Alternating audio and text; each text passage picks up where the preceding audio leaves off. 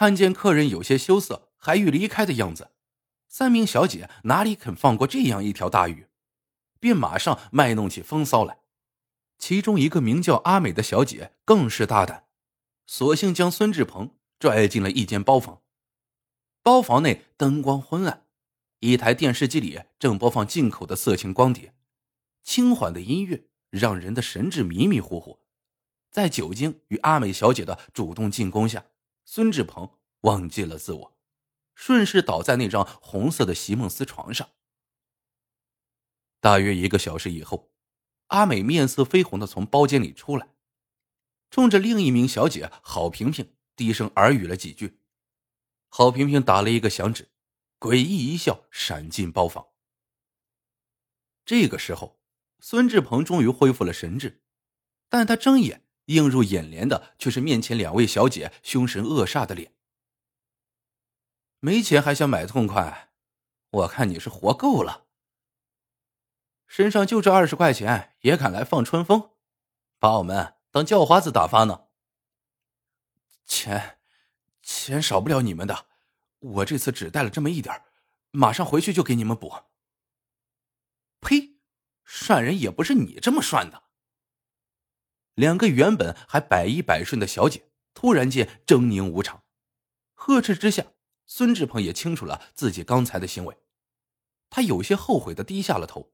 瞬间，他又抬起头，非常厌恶的瞥了阿美和郝萍萍一眼。就是这一眼，激起了两位小姐的彻底愤怒，他们叫嚣着拨响了手机。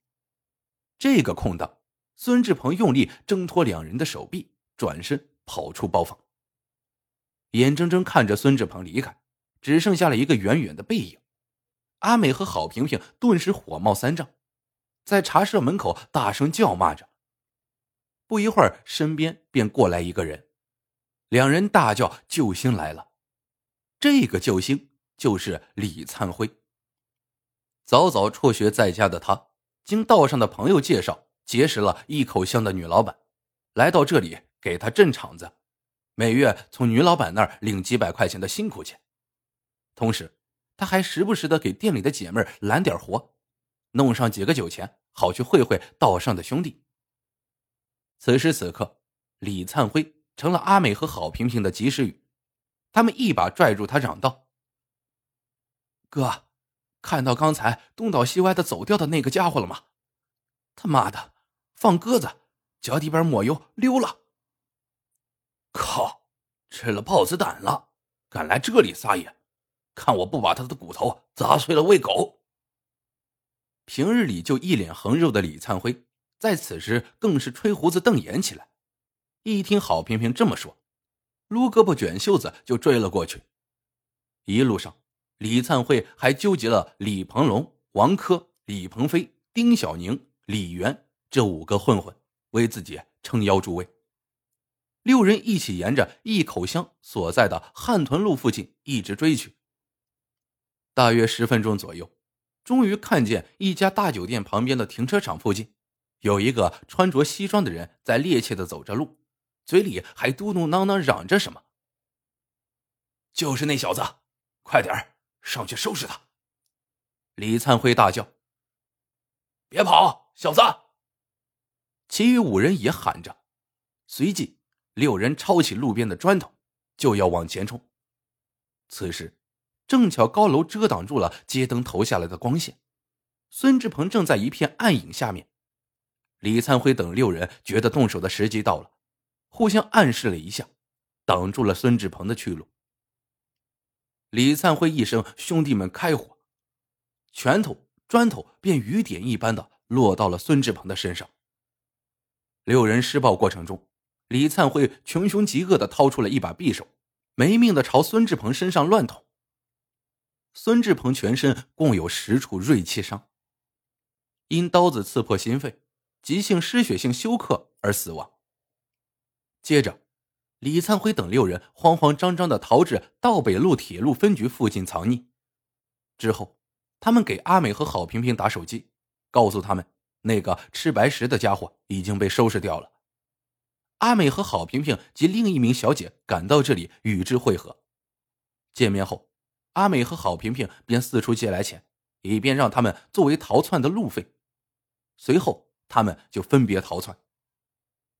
四月三十日，以上涉案九人在洛阳市西北区人民检察院批准逮捕。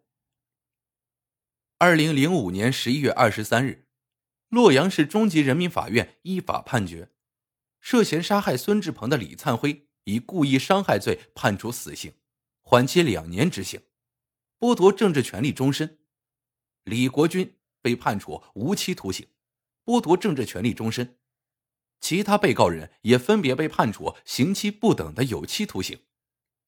根据附带民事诉讼原告提出的赔偿要求。九名被告人同时被判赔偿原告各类费用共十七点六万元。一切好像尘埃落定，然而由该案引发的阵痛却远远没有结束。孙志鹏的父母只有这一个儿子，而且孙志鹏是全村有史以来出的第一个博士，他就像一颗明星，照耀着小村的天空。如今，这突如其来的消息。顿时让他们的一切希望都变成了无法承载的悲痛。孙志鹏的母亲躺在床上，一连好几天水米不进，泪水长流。与此同时，家中苦苦等待着恋人归家的女友，得知噩耗后，立刻就昏死过去。震噩过后，又是终日以泪洗面。但好心人向他隐瞒了男友出入风月场的情节，直到现在。他还以为孙志鹏是与混混发生口角而丧命的。了解案情的人们无不扼腕叹息，特别是曾经办理此案的民警们，在与死者所在的单位员工进行接触时，每当提起孙志鹏的死，大家都是唏嘘不已。一名年轻的博士，前途一片光明，其年轻而宝贵的生命却以这样一个常人难以想象的方式结束了。